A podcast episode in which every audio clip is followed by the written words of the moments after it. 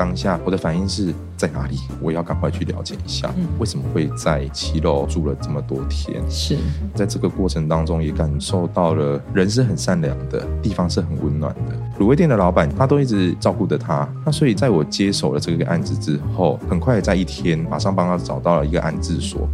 后来深深的感受到，我们可能只花一天的时间，嗯，可是可以让他获得好几个月的安心，嗯，一千多场的会刊以来，这份工作它所带给我的感动，是每一句的谢谢，嗯，两个字就好了，其他都不用。我们的工作就是服务大家，所以你们有事就可以找我们。我相信朔方也是一样。That's right。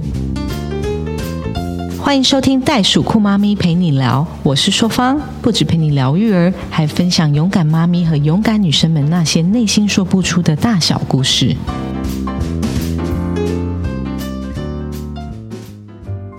Going, keep fighting，相信自己，勇敢前进。Hello，听众朋友们，大家好，我是袋鼠酷妈咪陪你聊主持人硕方，也是一千两百三十五克的早产儿袋鼠妈妈。欢迎我们本周又在空中相会了。今天要来聊什么呢？今天要来聊聊家庭和事业中找到平衡的职场爸爸篇。很难得的找到了一位符合硕方心目中的山高，哎，不是那个我们说所谓的那些什么身体上山高，而是女性很在意的三个重要的优点：愿意帮忙做家事的奶爸，感情专一。还有一个就是会宠爱自己的另外一半，对自己节俭，这是说我们现在所谓的三高的好男人，这是现在新时代女性的择偶标准。同样的说，在育儿也是一个家庭和社会的大事，所以硕方今天邀请了我心中的一个三优三高的职场奶爸。他的身份现在很特殊哦，他是硕方的好朋友，也是现任的议员秘书，也是桃园市议员参选人，更是两个前世情人的超级奶爸。所以硕方想用这一集短短的时间来跟他聊聊，在身份角色的转换，又要在家庭顾着，然后又要冲刺职场的这个心路历程。作为地方爸爸，要端出什么样的牛肉，成为爸妈们中最强的后盾呢？让我们来欢迎年轻又有为的桃园市芦竹区市议员参。选人乾隆来到节目当中，乾隆，大家好，我是桃园市芦竹区市议员参选人乾隆，很开心在这边与大家相见。哎，等一下。乾隆，这个时候我们就要放一个那个咚咚咚，那个乾隆的那个出场的那个音乐。很多人都说乾隆也来选举了，他的乾隆是那个皇帝的那个乾隆。你应该很久以前都会被人家误认吧？大家都说乾隆到底是哪个乾隆？其实从小时候最讨厌的就是看医生，因为医生永远在叫门诊的时候就会哎那个几号乾隆进来，突然大家顿时间就是看门诊的门口，哎谁是乾隆？对，那当然，乾隆这个名字音同字不同，但是其实很长时候，它就是跟历史课本结合在一起。我看你那个自我简介，你本名不应该要叫乾隆，而是叫钱正龙。其实这是爸爸在报户口的时候，在最后的那一刻，嗯，决定把正拿掉，因为我算是我家族这一辈里面最小的，我是年纪最小的，看起来颇为老成，是因为有超前部署了一点，呃，所以其实那时候望子成龙，望女成凤，那。当然，在爸爸那时候，他的想法里面，他就以前有一个叫前父，算是人生胜利组嘛。那爸爸就希望说，嗯，那不然我们取个叫乾隆好了。所以他在报户口最后那一刻，他就把证给拿掉了。你有兄弟姐妹吗？我是有三个姐姐，两个双宝双宝爸爸。对我两个女儿，两个相差两岁，今年一个上大班，一个即将进入小班，一个三岁，一个五岁。对对对，其实小的那个跟我儿子差不多年纪，所以难怪我们这么有那种惺惺相惜的感觉。那乾隆要不要自我介绍一下你的经历啊？芦竹区的听众应该会很好奇你的出身，然后你为什么会想要来担任这一次的桃园市议员芦竹区的候选人呢？我本身是土生土长在地卢竹人，嗯，我读大学研究所六七年时间都在南部。那我本身就读的跟政治其实没有非常的相关。大学念的是纯美术，在台南归仁的长隆大学。研究所因为随着教授就一起到了昆山科技大学，就读了视觉传达设计系，所以可以说在整个美学的教育里面是我所着重的。那其实这部分也是我所有兴趣有所感的。嗯，从小其实我对艺术本来就很有兴趣，所以其实我从小就很喜欢参加写生比赛。我现在觉得很厉害，因为很多人都说学美术会是一个以后会饿死的行业。就你看到了二零二二年。我们大家都非常需要有这个美术相关。我们其实现在在乾隆在卢竹的办公室，刚一进来的办公室就觉得这是一个很有温度的办公室，充满了卡通，看得出来就是你对亲子这个议题是非常有研究的，而且是也很投入的。然后我就说啊，你一定省了很多美编的费用，是不是？这部分也是有跟团队很有讨论啊。不外乎当然能省则省，新人选举大不易，真的，真的对不对？其实，在非常多的花费上面，我们都要精算，用最少的钱达到它最大的效益。你的出现其实是鼓励了我们未来的孩子。其实，在我学习的历程当中，另外一个影响我的层面是高一的时候爸爸的离开。爸爸因为生病，在我高一的时候就离开了。哇，呃，那时候高一所分配到的班级就是属于三类组的班级，因为班导师就是。我是一个不喜欢太过于改变我的学习状态的一个人，所以我不喜欢转学，不喜欢转班，就一路读到了高三。但在高三的时候，面对要学测这件事情的时候，我又觉得其实可能受爸爸的影响，会觉得说人生真的只有一次。是我勇敢的面对我想要学的东西，所以我下课之后我就去报名了画室。我就在高三这一年，除了上课之外，晚上就去画室学画。水墨、素描、水彩等等，这些其实都要接触，因为学科考的还是全部都要考。那时候其实也有在选择要不要念北部的学校啦。我那时候直接跟家里就说：“嗯，我想去南部念书。”嗯，你想要逃离，逃离读竹其其实每个人都在一个舒适圈久了，都想要跨出去。其实会觉得说自己是家中独子，自己要更能够独立去面对生活这件事情。所以我觉得。我能够自己去面试搬宿舍，我希望在这当中学会真的独立。大学十八岁的时候吗？呃，十八岁，对，所以我十八岁的时候我就下了台南了。对于台南的熟悉程度还蛮高的。好，那下次台南麻烦你带我们去了。那你在有关于美术这个方面，你有没有什么傲人？你很自豪，觉得你的标准？其实我发现学美术有别于以往我们可能认知，它就是画图这件事情。美术在当代的艺术里面，它是带有一种时代性的反应跟批判思维的一个投射，那它才能让未来的观者去知道你当时候的社会是发生了怎样的一个样貌、一个氛围。对，那当然美的事物、美的图，我们所喜爱，但对于形式跟内容这两件事情，我个人会认为在内容的着重上面，它更能带出。属于它的当代时代性，所以呃，我一直不认为说学美术对于未来出社会会背道而驰太远，因为它会训练你一个人的人格的独立思考。我相信一个人的独立思考，他在各行各业你有办法独当一面的，是因为你愿意花时间去。深入了解一件事的时候，它对你的职场上，不管你的职业规划，或者是你所应征的这个工作，你会去发掘出、找寻出自己感兴趣的点。然后再去深入，嗯，对对对，所以我还蛮鼓励身边的朋友说，所有的学习，它最后一定都有它的出路。That's right，这跟我的初衷是一样的道理，因为我之前有学过餐饮业，然后我就说餐饮业让我真的知道了一个东西的从零到有。的整个过程，然后你要每个东西都要学，其实就像你刚才在传达这个东西，在在美术你得到这个境界，透过不一样的方式去了解美术有美术的美，餐饮有餐饮的美。那我很想要知道说，您的资历是什么？为什么会进入政治界呢？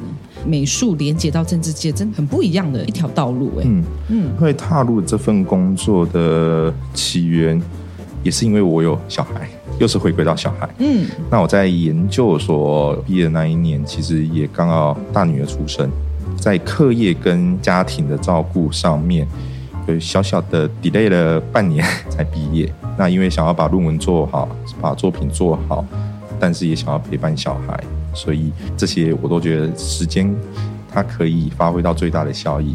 晚一点点的拿到毕业证书，但是我心里很踏实，嗯，对。那也因为这样的缘故，所以其实回到桃园那时候，因为我还没服兵役，所以印象中在八十三年之前还没有当兵的，那时候都说鼓励说，因为募兵制，所以要鼓励那赶快去当兵，然后当替代役。那我具备的另外一个条件是我有小朋友，有家庭，它有一个替代役的种类叫家庭因素替代役。那其实它所服替代役的一个内容，就是像上下班一样，让你就近可以照顾你自己的家庭。哦，就可以回到家，不用待在军中。对，那在服兵役，我那时候就是被安排到芦竹区公所。哦，所以也在因缘机会下，也是认识了那时候的时任区长，原本的乡长啊，后来改制转为区长的楚春乃。楚议员，对，刚好他在区长的任期要届满。在下一个人生规划的时候，也刚好我要退伍了。那在因缘际会之下，就也跟楚议员做个道别。那时候的区长，在这个机会上面。呃，楚议员觉得说，嗯，那他要的人生下一个阶段，想要来从事议员的选举，那也需要一个年轻人的一起来帮忙。那当然，对于我来说，也很感谢时任的区长，现在的议员出议员给我这机会，因为他要用年轻的人的思维，就必须团队要有年轻人。对，所以他那时候第一任的时候，你就在团队里面了。对，没错。哦，对，所以其实那时候，呃，不管他的网络啊，一些设计或者是行程等等。都是跟着楚议员这样在一步一脚印的在进行，那所以考虑很久。嗯，对于这份工作，毕竟其实跟所学完全而驰，完全插不上。而且国民党那时候的初期并不是那么在意有关于美学这一块。没错，对，所以我觉得你好有好有 guts 哦。呃，接到这一个工作的时候，我那时候很单纯的一个想法，我在台南念了六七年的书，那我是该回来好好认识自己的土地了。我觉得最快认识土地的方式，不外乎跟人群接触。刚好这份工作，它其实它所吸引我的啦，是可以每天接触到人群，所以我就毅然决然也说好，那没问题。那接下来之后，就是每天跟民众的互动，每天协助选民的服务案件，就让我萌生了。其实，那你现在做了多久的幕僚啊？已经四年多了，在担任幕僚。在一开始，楚议员带着我跑一些地方的建设跟会刊服务案件之后呢，楚议员就把一些会刊的事情也交办给我去进行，让我慢慢的在从中学习，不管是每一个道路骑楼它的平整度或哪里灯不亮，一些我们基本的民生的需求的案件的处理，其实楚议员慢慢的就交手给我来协助民众，所以其实从当选之后到现在。接近四年的期间，其实我服务的案件其实应该已经超过近千场的会刊服务案件。哇哦！对，其实因为我们都有做个统计，所以你不是只是坐在办公室里面做做美工的工作哦？没有，我做美工的时间其实也不会是在办公室，在车上。嗯，那，譬如说我在行程跟行程之间。还有空档的时候，我就是车停路边，电脑拿出来就赶快先修图，赶快做。太厉害了！然后再来跑下个行程。是对，因为现在我们的秘书也是这样子，就大家都是在吃饭的时候赶快上传，然后对，然后赶快修图。我可以理解从事这份工作。呃，这份工作的时间它是很紧凑的，对，所以呃，工作环境只要有一张椅子，一台电脑。我相信就可以及时的赶快做很多事情。对对，所以其实这几年在议员服务处里面的工作情况大概是这样，包括现在还是一样。对，今天很特别哦，因为今天其实听说你好像你前天才确诊隔离出来嘛，对不对？对对，没错，其实才刚出关而已。不过也好在一切平安。那其实还是要跟听众朋友们说一下。疫情期间，大家还是要多多保重。对，而且家里又有小孩，你不会特别紧张吗？其实，在一开始当行程密集的时候，我自己本身跟小孩的接触就会保持一定的距离。嗯，比如说口罩戴着。然后或是隔着玻璃 跟小孩做个互动，因为还是要保护他们。毕竟施打年龄层还没有这么广泛的时候，我们都会担心，就算可以施打了，我们也还是存在的担心。那讲到小孩，你刚才也说你有两个千金，一个是三岁，一个五岁。一般在传统家庭里面，妈妈通常是主要照顾者嘛，然后爸爸扮演通常都是家庭的经济支柱啊。爸爸在家里的时间不多，你的家里也是这样的状况吗？因为这份工作关系，老婆真的是分担了大部分在家庭照顾上的重担。那当然，其实对我来讲，我觉得爸爸是一个付出的角色。你的互动多吗？互动这件事情，我觉得是要自己去找时间。That's right。对，因为我们都是从政的，很多人都说哦，从政很辛苦，你的小孩没办法顾了。那你也会有这样担忧吗？是会有的，所以我觉得那个平衡点真的要去拿捏。你怎么拿捏呢？譬如说，在行程没有这么多，在疫情没有这么严峻的时候，嗯，其实我在行程跟行程之间，我会安排带他们出去走一走。譬如说，我这一场行程可能在 A 点，下一场在 B 点，那我会在 A、B 点之间。找一个行程带他们一起去走，等于说他们带着我，带着我去跑。比如说你去开箱公园，对，或是开箱一些节庆的时候，你就会带着你的孩子跟你家人去，然后顺便拍一些照片放在网络上。对，或者是在在点跟点之间寻找一些美食等等的都可以，反正就是跟着我一起跑行程。但是最近因为疫情比较严峻，所以其实真的跟小孩就会比较有一点距离。但是这件事情其实，在可以说这两三年。期间，我都是以这样的方式在跟小孩做绝大部分的互动，还有带着老婆一起在外面，至少可以走一走。毕竟在一个密闭空间待久了，人总是会比较有点疲倦。那走出户外还是会比较开心一点啊。那因为乾隆，我有观察你的脸书啊。其实你有拍一个影片，那个影片我很喜欢，因为你跳脱一般的男性政治人物，因为男性政治人物他们很希望营造出一个好爸爸、好先生的形象。可是我看你那个影片的时候，我真的噗嗤笑出来，因为你就是完全符合现在男性的形象，就是很迷糊，然后又很想要扮演这个角色，但在扮演之中总是忘东忘西的，可是很努力的想要去 fit in 这个角色，所以我觉得你是一个很真的的一个人设这样。然后我也想要理解说。那个影片呈现是一个真实生活中的你吗？你跟你的小孩子的互动是什么样的？其实属于孩子的玩偶跟扮演陪伴的角色，其实绝大部分都是听他们想要什么，而不是我们跟他说我们想要什么。嗯，呃，社会的氛围也是有差的啦。所以其实，在小孩子的陪伴教育上面，我觉得可以更让他们做自己。在未来的选择上可以更多元，我觉得勇敢说话这件事情是非常重要的。所以你很鼓励孩子在家里面勇敢说话，是，嗯，非常鼓励。但是有时候还是会说的非常大声。我说孩子，对，因为很吵 啊，真的。因为我也是姐姐跟我 两个从小都是吵来吵去的。对，但是我觉得这个吵也是好的，越吵感情真的越好。是是，当然也是一起做坏事。未来你成为市议员以后，你开始要跑行程了。同样的一天有很多的运动会，嗯，你会不会担心说你没有办法去参加你孩子生命中最重要的这一场运动会呢？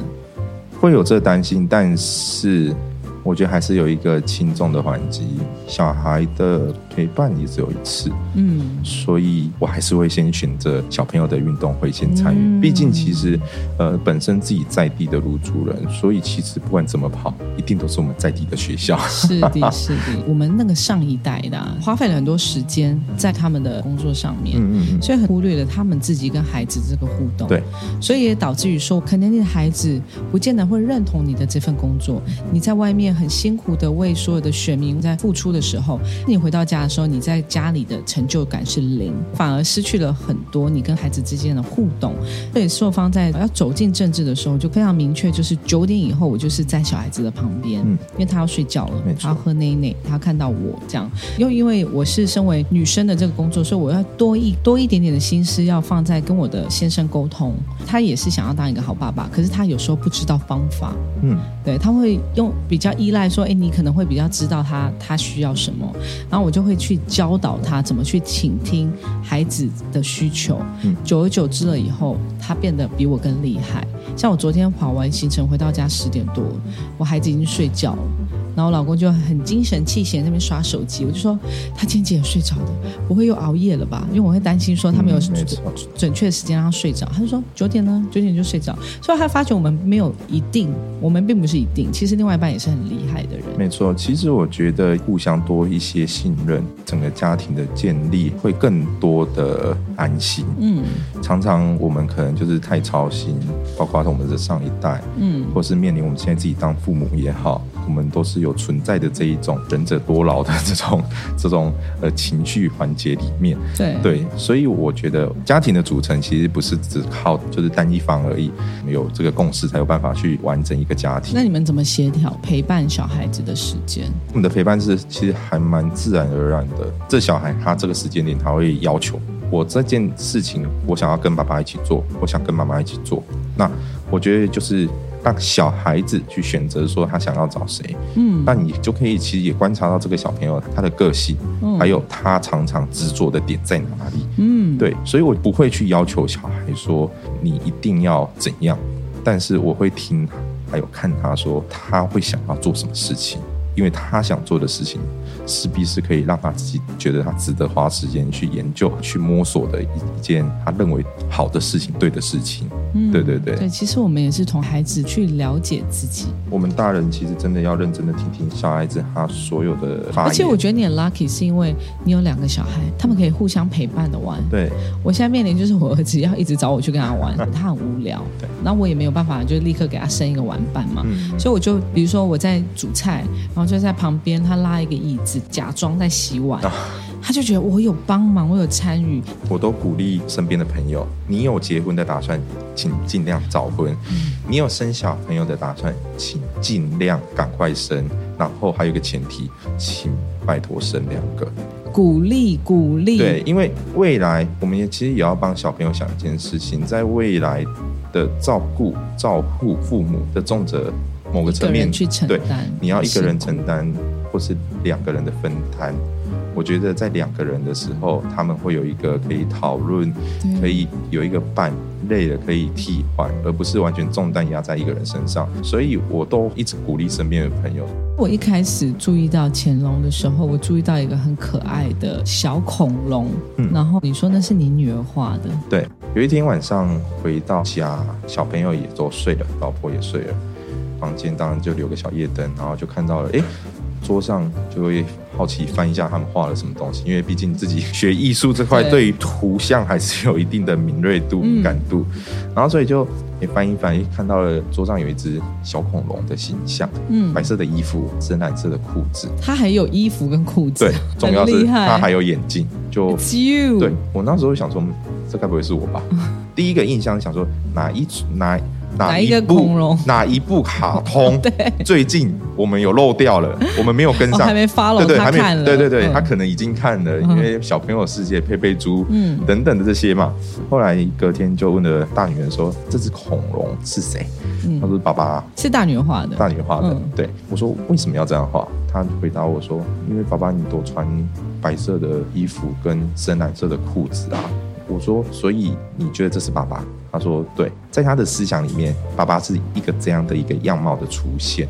嗯那当然问他说：“你怎么画恐龙？因为啊爸爸你叫乾隆啊。”哦，我以为你常骂人，哦，没有 没有没有 啊，对，嗯所以吉祥物的出现其实就是女儿她画我的形象的一个显现，会把它选择当成一个竞选的 logo。嗯，我是想要保有家人在身边陪伴的感觉，对，对，哦因为后面的时间会越来越紧迫，所以我们陪伴或许会比较忽略了一点点。对，最后的现在这个进入我们紧锣密鼓的期间嘛，对，嗯。其实你还刚赚到了七天嘞，对，没错，有没有？所以其实会想要有小恐龙陪伴，这个陪伴就是把家人带在身边，它是一个提醒的作用。嗯，提醒着自己说，凡事要想到家人。每哎，我好像看到你那个小恐龙也在你现在的那个小额捐款的礼物上面，嗯，没错。小额捐款的礼物，它是跟我们如出地方有一个社团，它叫做“我是南开人”的这个社团。那其实它本身它有推出一张联名卡，从以前它就是跟在地的一些商家做一个合作。有折扣是不是？呃，有，其实每个商家它有针对这个快乐卡，他自己推出了许多方案，不管是打折，或者是餐饮业可能就送小菜，或者是等等的一个优惠措施方案。在疫情期间，大家也希望可以振兴一下地方的经济，那也在思考说如何可以来一起推展地方。活络地方的这些是十一住行娱乐的这这些经济，后来就跟我是南坎人一起来商讨，那是不是我们来推个联名卡？那我们来一起为地方做一些些小小的呃绵薄之力，让大家在后疫情时代可以在消费上还拥有一点点的小确幸嘛？对啊，很不错。所以你还把它带入你的小额捐款的礼物，是不是？对对，因为我希望这个礼物它是有它的意义的存在。毕竟其实哇，现在在我是南坎人快乐卡，它的合作的商家已经有高达三百多间了。嗯，所以在生活层面。尤其在卤煮是非常广的，你可以顺便打广告，你的意思是这样？当然当然当然，我突然想到，哦，smart，而且每天都带在你的包包里面，要付钱就亮出来一下。对，那当然也是要感谢我是南坎人，他们对于地方其实长时间的这样的付出。那卢族也是还蛮多个大型的社团，不管是我是南坎人、南坎资讯大小事也好，这些其实都是一些可以说在地卢族人，大家都去搜寻说，哎，发生了什么大小事。或者是有没有什么福利政策，在上面都可以搜寻得到。所以其实我非常的感谢地方上有这么一群人，其实在默默的耕耘。当然，其实因为让大家有一个交流沟通的一个平台，我觉得这是非常不容易的一件事情。从你的访问来看啊，其实家是你从政的初心，也希望说让家有更好的生活环境是你想做的事情，让家乡更好，你想怎么做呢？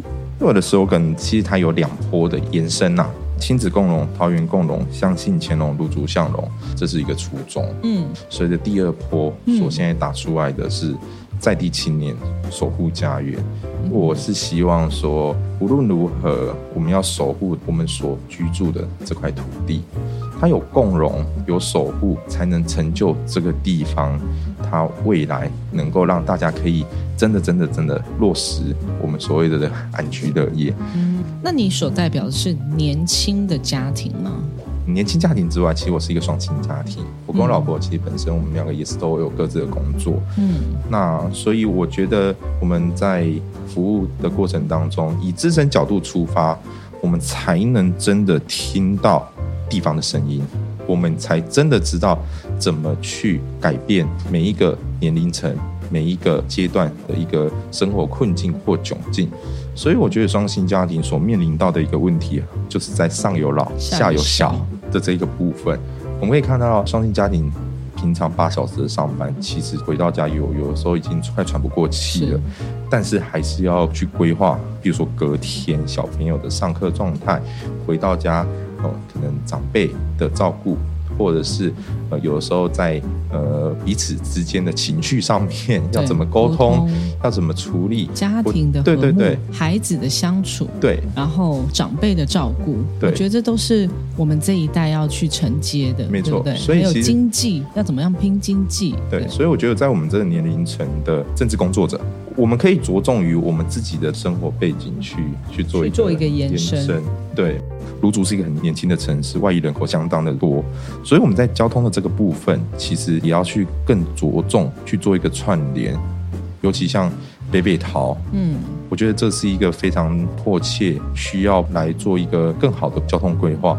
让大家可以在平日的工作获得更好的一个交通保障了。对，因为我对卢竹的印象就是它很塞车，没错，高速公路下来就是卢竹了。对，不管是往南坎或者是往桃园，都是在塞车的。在大众运输的网络设计规划，我觉得这未来都还是有非常多可以加强的一个部分。在未来，我也持续的想要继续把它给规划好。跟大家讲一个小故事。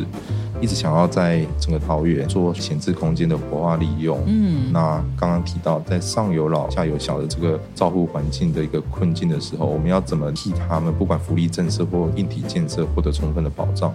在去年九月的时候，也看到了屏东九如全人照护的一个中心。那他们是由屏东的社会处去做一个规划，嗯，那里面的一些馆舍，不管是亲子馆或者是照护中心等等的，其实它都进驻到这个闲置空间活化利用的这个场馆里面。那所以它完全体现出来的就是闲置空间活化利用。我们照顾了小朋友，我们也照顾了长者。是啊，那其实，在这种小朋友跟长者的互相陪伴过程当中，伦理的教育啊，或者在品格的养成也好，它无形之中都是一种生活化的一种教育。所以，也希望说，未来在桃园，我们可以在各个地方去找到许多的闲置空间，来将它给好好妥善利用。嗯，我们不必去大兴土木，但是我们可以真的去落实到。民众所需要的，我相信这个是我们政治工作者需要去做最好的规划，以最少的经费做最大的效用。感谢你对我们的回馈。那我想请教一下，你做过近上千场的选服服务，有没有哪一些选服服务是让你印象深刻、让你觉得感动的？有一个案件是我自己有被感动到。嗯，在我选服地方会刊的途中，接到了我以前的一个学妹的电话，她跟我说：“学长，不好意思，在网络社团上面看到有一个北北，他很像很多天都住在七楼了，那是不是可以协助他一下？”这件事情就发生在疫情刚开始的时候。嗯，当然，人人自危，对于人与人的接触这件事情更是谨慎。嗯，当下我的反应是在哪里？我要赶快去了解一下。嗯，联系了当地的里长，也赶快驱车前往去了解，说是为什么会在七楼住了这么多天。是在这个过程当中，也感受到了人是很善良的，地方是很温暖的。他所待的七楼旁边有一间卤味。卤味店的老板，其实在这几天，他都一直照顾着他，然后也帮帮他一起联系。那所以，在我接手了这个案子之后。我马上也是联络了相关的单位，社会局、入住区公所，看有没有什么方法，赶快来做协助。毕竟在疫情的节骨眼下，多一天在外面都是多一天的风险。尤其他是年事已高的一个长者。是这个案件很快在一天，马上帮他找到了一个安置所，社会局也安排了未来的一个规划，或者是他可以去那里申请补助、急难救助等等都好。后来深深的感受到，我们可能只花一天的时间，嗯，可是。可以让他获得好几个月的安心。嗯，如果你成为了这个从政人员，你相对的拥有这些资源，这些的呃急急难救助补助，这些人他们可能在遇到打击、遇到这些重大伤害的时候，他们当下是很慌乱的，他们不知道要去哪里申请。对，我们是那个 person 去帮助他们。对，这份工作他所带给我的感动，是每一句的谢谢，两个字就好了。那我也一直跟我服务的民众说一件事情：年轻人的出现是为了服务更全面之外，像我自己，我希望大家以后不用再有拜托的包袱，因为这份本来就是我们该做的工作。对，每各行各业有各行各业工作的一个性质跟内容。嗯，我们的工作就是服务大家，所以你们有事就可以找我们。我相信朔方也是一样。That's right。不用刻意的去拜托，也不用刻意的最后要如何的过谁对对对对，或者是直接走进对，或者是其实以前你也会听到啊，会啊，我们要非常的感谢他，他帮我们处理的什么，处理的非常好，那我们对代办手礼等等的，其实这些都不用。对我说，其实真的真的真的不用花费，那也真的是可以安心的，最后跟我们说一句说谢谢，我觉得这样就很足够了。一千多场的会刊以来。这三四年，以我也一直秉持这件事情。我希望大家最后的反馈是一声谢谢，其他都不用。太棒，真的，因为服务的初衷，我相信说方也一样。嗯，听到你今天的分享，真的很开心。我听说这是你第一次录 podcast，嗯，没错。是什么样的感受呢？有一点奇妙，因为本身其实没有很喜欢听到自己的声音，可是你声音很有磁性哎，真的吗？真的很有磁性。双方听了很多的受访者，你是很适合。做声音的，你你打电话拜访人家说你好，我是钱荣，有没有？大家都很开心。所以言下之意，我应该以声音来取胜。那个 我们超前部署的长相先放在服务处就好。对对对对，然后大家看到哦，原来那你声音那么好听，长得也不错，这样。所以要以以先声夺人，OK。所以你今天的感受就是很新奇，然后也没错，再一次的一直不停的听到自己的声音。对对对对对，所以嗯，如果有一些受访上 当大家觉得很很惊的地方，还请大家多多见谅啊。好，在今天短短时间内，我们认识了桃园市议员参选人如珠区的桃园市议员参选人钱荣，他与我们分享他作为神队友如何和他的两个千金还有太太的相处模式，还有他又如何呃在小处看到大方向，想要为家人和故乡打造更好的生活，所以站出来化小爱为大爱。再次谢谢钱荣将他的公共参与经验及视野分享给我们的听众跟朋友们。过去的政治人物，特别是男性，常常真的就是投入。工作以后，感觉好像就不常在家庭里面出现了。也希望我们新一代的青年参政，不管是在从政或是在政策上带来的新视野，也能够在面对职场跟家庭的平衡，我们也可以将这一块补足跟展现出来。育儿是一个家庭跟社会的大小事，让硕方跟乾荣在一起，keep going，keep fighting 吧。节目到了尾声，如果您喜欢今天的节目，请记得订阅袋鼠酷妈咪陪你聊，也欢迎您在节目下方留言，或到袋鼠酷妈咪陪你聊粉丝页与我们分享你的新视野，也可以谈谈你的收听感想，并 hashtag。袋鼠酷妈咪陪你聊，让更多人一起来关注。其实我要补充，就是乾隆是八年八年级，生，就有搭上了这班车。嗯，非常好。可是没有违和感、很沉稳的一个人，乾隆让我们觉得他不管在视觉上也好，在政策上也好，在生活上也好，都带来一个很稳重，然后很阳光的一个大男孩的一个形象。虽然他很沉稳，不像大男孩。然后我们节目到尾声，我们来一起喊吧：Keep going，Keep fighting，相信自己。勇敢前进。谢谢我们的乾隆，也预祝你高票当选。谢谢所有方，一起加油！谢谢，谢谢拜拜拜拜。本集节目由耀登丙南文教协会支持录制。耀登丙南文教协会从文化、教育及艺术三大方面积极落实，用爱与社会携手共好。我们想透过与大家分享正面能量，以更多实际行动回馈台湾在地，用爱与关怀打造共好社会。